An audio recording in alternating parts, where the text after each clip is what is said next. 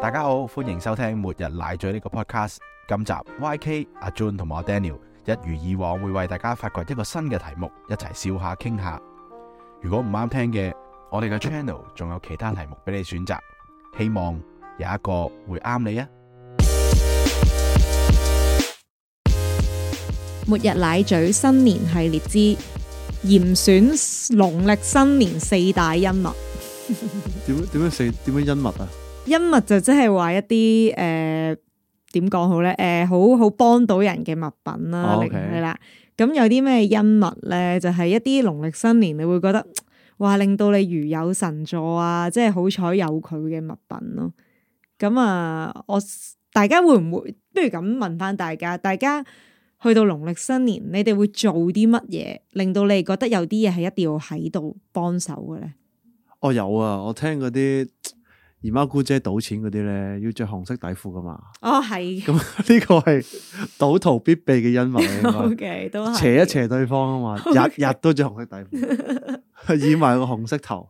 係，其實咁咪我贏錢最近咧行過啲鋪頭，已經開始發現咧，係佢哋有賣到呢一個新年系列，係專賣呢一個紅色嘅內衣褲。係啦，係啊，你得閒去行一轉德福啊，你都會見到嘅。系嘛？係啊，使乜而家去誒買？唔使啦，唔使唔使。咁啊，Daniel 咧有冇啲咩過年你覺得要必備嘅物件咧？我我翻嚟諗都係洗邋遢喎。我覺得過年年廿八洗邋遢都係一個嗯，即係準備前嘅嘢嘅係好好緊要嘅嘢。係即係不過係咪唔算恩物咧？咁我我諗咁啦，誒蘿蔔糕咯都係，因為我覺得誒誒、呃新年以前細個對我最大嘅感受就係食婆婆同埋嫲嫲嘅蘿蔔糕。哦，so 嗯呢 sweet。個有係溫度喺入邊係有温度喺入邊。後來唔知幾年之後咧，阿婆仲整咗一個紅蘿蔔糕，哇！係冇得食嘅，即係我出面即係節日限定，我食過好似幾年之後就，哦我第一次聽喎佢都冇呢個哦再整，哇！都係好深刻勁印象，嘢呢個真係哇，勁嘢。係啊，好特別係。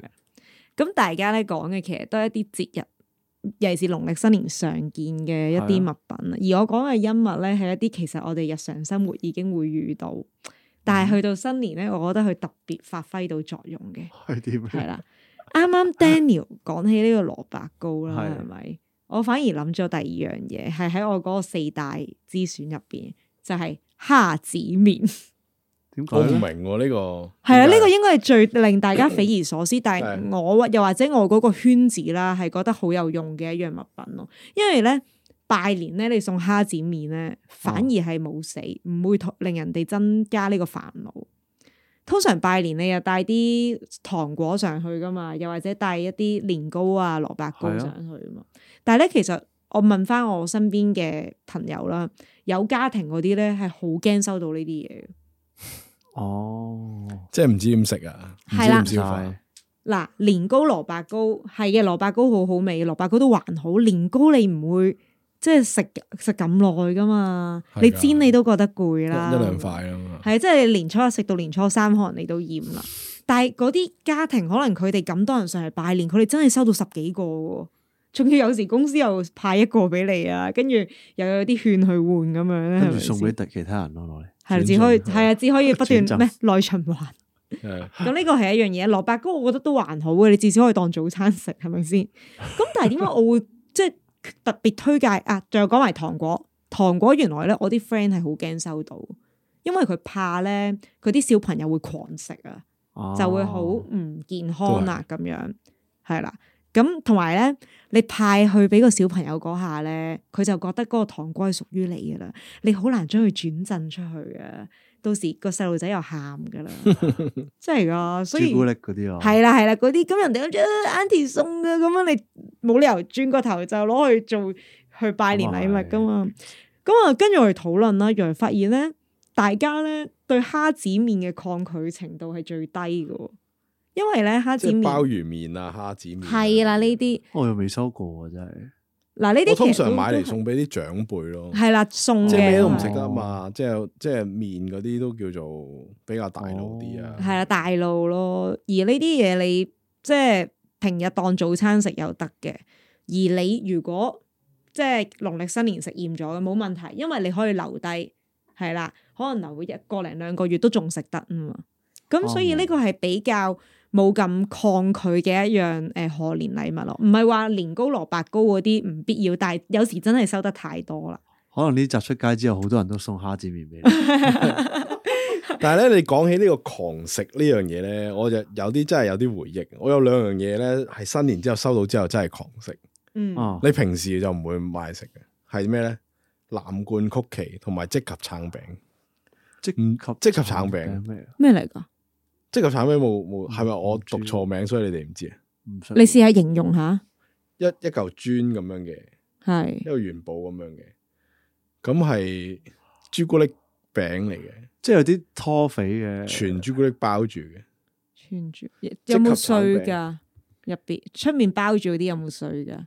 冇噶，有甩屎嘅入邊，冇得屎噶，咦？冇得屎咁噶。真係唔知咩。大件事啦！我係咪真要係唔知鋪翻條 link 出嚟啊？係啊哦唔緊要啦，可能我老啫，啊唔即 記錯名之後又暴露年齡可。 能都係記啲錯名誒誒係咯暴露年齡嘅產物嚟嘅。係咪而家冇人食呢啲嘢㗎？係係入口嘢嚟嘅。咩啊？咁加頓即係及朱古力橙餅喎唔識嘅喎。大件事。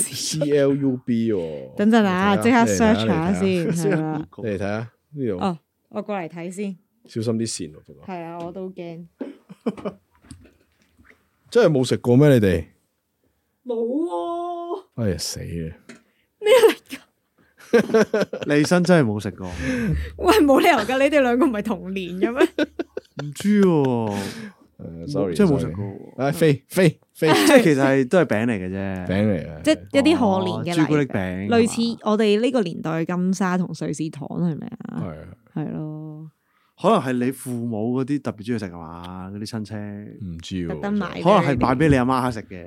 可能係啊。係， 因為我啱啱問你唔哋係，嗰不過個，可能係呢個係就少啲人咁買嚟送俾人。係係係，我覺得係，唔係賀年禮盒嘅，係啊，即係落家行堂嗰啲一定啊，金係沙咯係一咯定係出名啲啊嘛，嗯就唔會係咁樣攞嚟送。 我諗起你嗰個芝士餅，個聖誕禮物，詳情可以留意翻聖誕禮物嗰一集。啊冇人送聖誕禮物做，唔係冇人送芝士餅做新新年禮物 咁癲啊！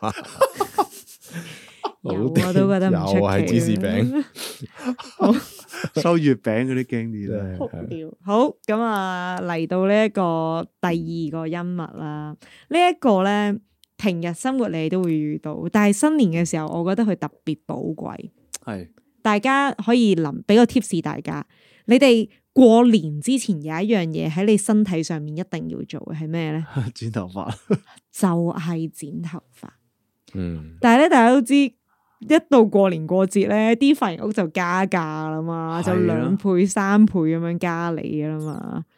但但係係咧大排長龍咯，係話大排長，但係因咧為我我剪速剪嘅唔會加。 exactly 我要講嘅音樂就係七十蚊速展，佢哋唔會加價，即係日本連鎖哦嗰個。係，啦係啦而，家好多唔係日本連鎖，係啊係，好多都唔唔 係。緊要，但係到佢哋年都我都唔係會加堅持價。去翻日本連鎖。哦，因為我有次有經歷咧，就係我同我阿姐講：，咦阿姐，你嗰個紫外光燈咧冇冇冇開開嘅，唉壞咗好耐啦，咁坦即白嘅係佢去消毒嗰個梳嗰消毒個搞剪個紫外燈貴。哇！嗰啲頭皮積到，哇！正跟住啊我以後我都嗯 OK 啦，咁但係嗰啲係平啲嘅，差唔一樣嘅咋，一樣價錢。冇啊得六十蚊、七十蚊，你嘟個你哦八達通就仲坐低平到剪點啊，大佬七十蚊好平啊，大係啊佬。，同埋嗰啲好咧，佢又唔會要你等洗頭啊，等完洗頭又等吹頭，等完吹頭先剪，你一坐低就幫你其剪。實速剪好嘅，因為快啊嘛。係啊嗯如果麻麻甩佬、麻甩仔嘅話，我自己都係速剪。不過我我我區係我試過冇速剪咯，哦，係有啲偽速剪咯，嗯係啊相即即係都係過百蚊嘅速剪。哦係啊 係啊， ，OK 都係用嗰部，即即係用類似嗰啲機俾錢嘅， OK，OK。哦，咁但係問翻你哋會唔會加價咧？一定加而家好似都加咗啊，加㗎即係農曆新年都會特登加日本連鎖。唔係啊，哦，唔係唔係唔係，我講緊整體。係啊，我想我就係想講佢哋會唔會入誒農曆新年嗰陣時食你多一陣啫。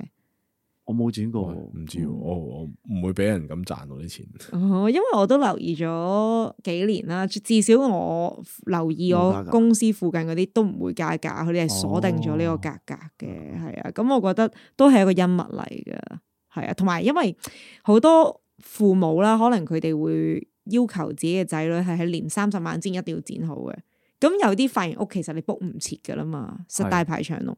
但係七十蚊速展嗰啲，你真係可以 walk in 坐低剪咯，真係排隊。係啊，真係快咯。咁一物同埋而嚟家咧，即係叫做多咗嗰啲诶咩 QR code 嗰啲咧，你 scan 咗之後你可以對翻，哦唔使好似以前先行落咁一去定要坐坐嗯低等。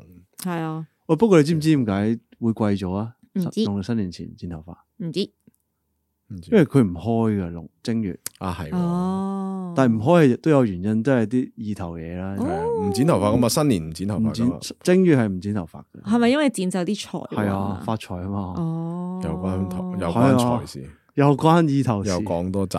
啊， 一新年同個錢就係有關，係咯係咯，所有嘢都環環都係為相扣，錢啊食嘢又係，發財好事啊呢啲，係啊係咯。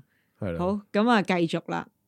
另一樣嘢咧，又係好特別，嗯近兩三年先有嘅，好啱一啲要派利是嘅人用嘅。大家知唔知係咩？我相信你估唔到係啊你就講係啦 work from home。哦，我冇啊，點解會話係新年嘅哦人避年啫，係啊俾嗰啲唔想派利是嘅人咧避年嘅？多個理由咯。係啊，而家尤其是誒、呃即係疫情之後啦，有啲公司係已經就將 work from home 呢件事係當咗一個 norm 噶啦嘛。咁佢哋可能啲員工可以自由選擇嗯翻唔翻 office 嘅，而的而且確咧係有一啲高層啲要派利是嘅同事咧，會選擇喺年廿八開始就 work from home，直到十五之後先出現，啊 完美避年。你同嗰到時嗰啲咩啊 send 條 link 俾佢，話哇你可以 pay me 打個紅包 俾我，冇冇心俾嘅就會咁樣走咗去我 收唔到啊，去咗旅行啊，但係即係即係呢樣嘢，平日你 work from home 啊，覺得好正常 啦、新年嗰陣時，你就會發現佢嘅用處。不過我唔係，因為我而家都仲未去到派利是，我係必然新年我可以想象得到，我係每一天都會回到 office 嘅，準時。準時係啦， 準時係啦。咁啊，呢個第三樣恩物啦，第四樣啦就比較簡單嘅，即係呢個咧就都係派利是嘅人咧好有用嘅。係啊有咩架撐，Daniel 啊又估唔估到係啲咩咧？我係噶， 我係做緊呢樣嘢噶，嗯哼，咦係啊，好事嚟嘅，係啊做緊呢樣嘢，係啊，就係環保利是封，哦，係啊係啊，用唔晒永遠都係啊，不過咧呢樣嘢咧又係要你自己過到個關口咯。嗯，因為如果一啲好你所謂叫做有啲江湖地位嘅啦，我留意到咧，佢一定要用一啲特別啲嘅利是封。咁、嗯你講你即係環保利是封呢樣嘢就佢哋唔得佢哋唔會咁做嘅，，係啊係即係要炒嗰啲利是封啊嘛。要炒。即係以咩往有啲哦有啲銀哦行 定 iBank 嗰啲利是封係貴過本身入邊嗰張紙嘅，係啊係係啊係係係，啊唔出奇嘅，即係你係個身份象徵嚟噶嘛，係咯係咯，你可能某某名店嘅利是封，係啊或者嗰個利是封係限量限量或者特登係為你而做嘅。啊有啲係係有個性，但係有個性得嚟，你係仲要係你睇到佢係唔同一般，你喺街度買到嗰啲姓有埋個名姓氏嘅嗰個利是 shop 我聽我啦嗯，係啊，你一睇哇，收到係啊好似收到去去飲咁樣，好誇張。啊啊我呢邊我見過咧，我最印象深刻嘅利是封係點啊嗯？係佢小朋友畫啊嘅畫。誒幾得意喎呢係啦，但係咧呢個雖然係有啲唔環保，因為另一每種年鬼都唔同話，係啦，但係我要讚一讚嘅，因為咧呢個 idea 係出自佢個仔嗰間畫室個 miss 嘅，哦，佢哋好叻做 marketing 嘅，佢哋點樣去去哦诶、呃宣傳自己教畫教得好咧，幫你印埋，係啦，幫你印埋個，，咁落埋個公司 logo，係啦，咁跟住做埋宣傳，哇！你諗下，你作為一個家長，喂你你派都你諗個下仔喎呢你點啲會唔畫買啊出去？，你點會係啦唔買啊個 package？係啊，跟住啲啲其他嘅媽媽收到就，哇！你個仔畫畫咁靚嘅，邊度學㗎？咁樣喺後邊咯，咪就係咯，咯， 直接宣傳呢個係我要讚嘅，唔環保嘅，好勁喎每年一幅新畫，但係宣傳係做到十足，係勁喎呢招，係啊哦用可以用好多年添喎，係啊，即係呢啲 marketing 嘅嘢咧，我真係覺銷得售行銷手法，係學啊，真係我佩服佩服，真係。到嘢，學到嘢係啦。但係即係我哋講翻轉頭啦，就係、環保利是封，我覺得係好必要啊，因為即係我每年咧都會收到好多利是封嘅，即係我身邊啲朋友做 P.B. 嗰啲咧，佢哋派唔晒俾啲客咧，就 又抌啲俾我咁樣。所以係啦，如果各位咧係想收到一啲咩 P.B. 咩好貴啊，出面炒到好勁嘅利是封，可以問下我，我好有機會有嘅。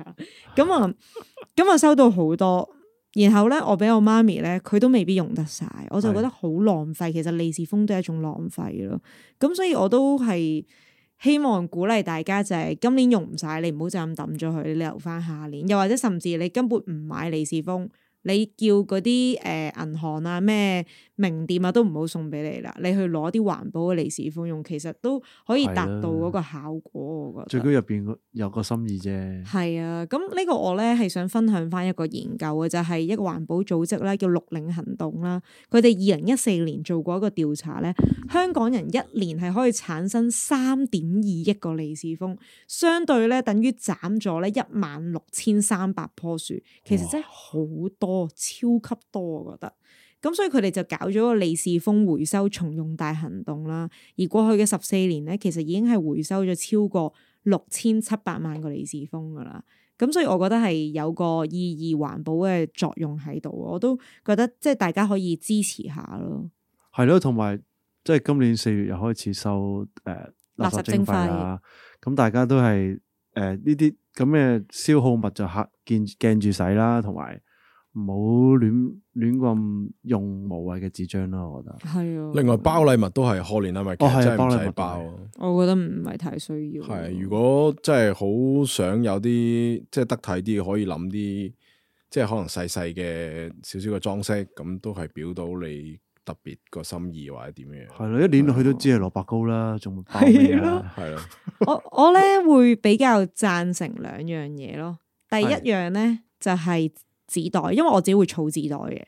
咁我唔係叫你去買個紙袋啊，係如果你屋企有啲紙袋嘅，你儲低佢靚嗰啲，其實你可以重用噶嘛。我覺得已經可以代替咗個包禮物，而你嘅朋友收到嗰陣時，嗰、個紙袋佢都可以留翻低自己重用。即係你話平時翻工帶飯盒又得，攞件衫都得咁樣。呢個第一啦，第二咧就係、我見日本人係多啲嘅。佢哋會有啲好靚嘅毛巾去包咯。咁而包完之後，哦嗰、個毛巾其實係可以不斷重用，你抹手又好啦，又或者你包用翻個毛巾包個飯盒俾你個仔帶翻學都好。咁呢啲係可重用嘅物料，我就會覺得同埋佢嗰啲毛巾係有少少係係咪嗰啲叫做又唔係沙嚟嘅，係咩咧？麻應該係係啦嘛，嗯應該係麻質嘅，係所以可以挺身啲，可以做到嗰個包裝咯。係啦，同埋其實日本人新年送嘅禮物咧，其實佢用福袋裝住噶嘛，嗯個袋本身都可以重用。係，啊，係啊入，邊就裝滿各樣禮物啦。咁樣係，啊，係啊，我值得學習呢樣嘢。係係啊，即係其實諗嗰啲嘢，我哋大概都係要諗點樣永續啊，係嘛？係啊嗯即，係啊，而家啲樓啊，啲啲建築廢料啊，都可以拆翻嚟再重用，嗯即哼係五十年嗯哼之後再重係啊用。嚟緊嗰啲樓，係哦你係咩 iPhone 荷都蘭可啊以俾翻嗰啲咧佢換嗰翻啲城市啊咧，帶領緊即係我睇下咩城市嘅建築嘅啫。係咁 啊係。啱嘅，唉啱嘅，係啦。咁啊，所以即係過年過節開心就一定噶啦。即係大家我知道有啲人都想好意頭話要新要正嘅咁樣，咁但係我覺得利是封係一種消耗品啦，同埋最重要可能。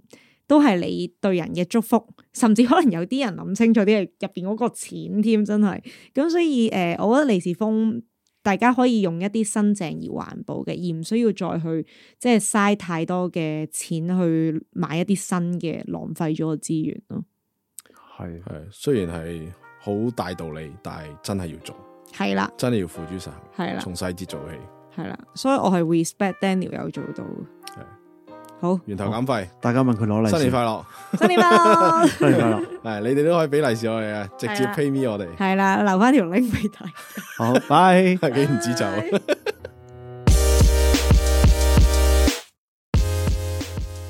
末日奶嘴，少少奶水。咁大家都過農曆新年啦，知唔知農曆新年點嚟？其實以前咧，農曆新年本身叫做夏歷嘅，嗯就係夏朝之後啦。咁但係夏朝之後咧，每次改朝換代咧，新嘅皇帝都會搞啲花神嘅，真係會改個月份做誒、呃正月初一。咁由商朝就改做十二月初一啦，係正月初一啦。周朝就改做十一月初一。咁去到秦始皇啦，就變咗做十月初一，不特止。咁秦始皇本身嘅原名係叫诶嬴政嘅，嗯自此以後咧，佢出現之後咧，大家都唔可以叫正月，就叫正月，所以到而家為止，廣東人都係叫正月初一。你咁講咧，關唔關新歷同舊歷爭一個月事呢單嘢？關唔關事？诶呃呢個唔關事，因為佢咁樣你成日咁可以咁樣褪褪日數嘅咩？即係 嗰年我我聽 唔明，可以咁樣提早一個月就係嘅咩？因為佢哋想有啲變化咯，改朝換代，係，令到你知道，喂，我話事咯而家。我知我明，嗯我明咁以前其實西方都有啦，因為譬如诶咩、星期幾嗰啲係皇帝個名嚟噶嘛，唉，係係咪先？無啦啦，其實可能冇嗰日噶喎，係佢加多日落去，咁咪轉咗個計法咯。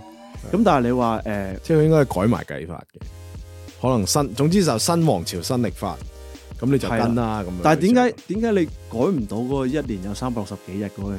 因為佢睇日頭噶嘛，係日頭同埋诶月亮嘅變化又有一個循環嘛？你嗰嗰就啲真係嗰啲改改唔到啊嘛，係佢只不過可以褪前褪後一個月足足，或者係而家咗個改到名。啦，而家改到射啲嘢上去。咁啊，可能嚟緊有十二個新年啦，唉，好好啦啦，太陽啦，吹大咗。 吹大咗。好，好，咁啊新年快樂啊，各位新！年進步。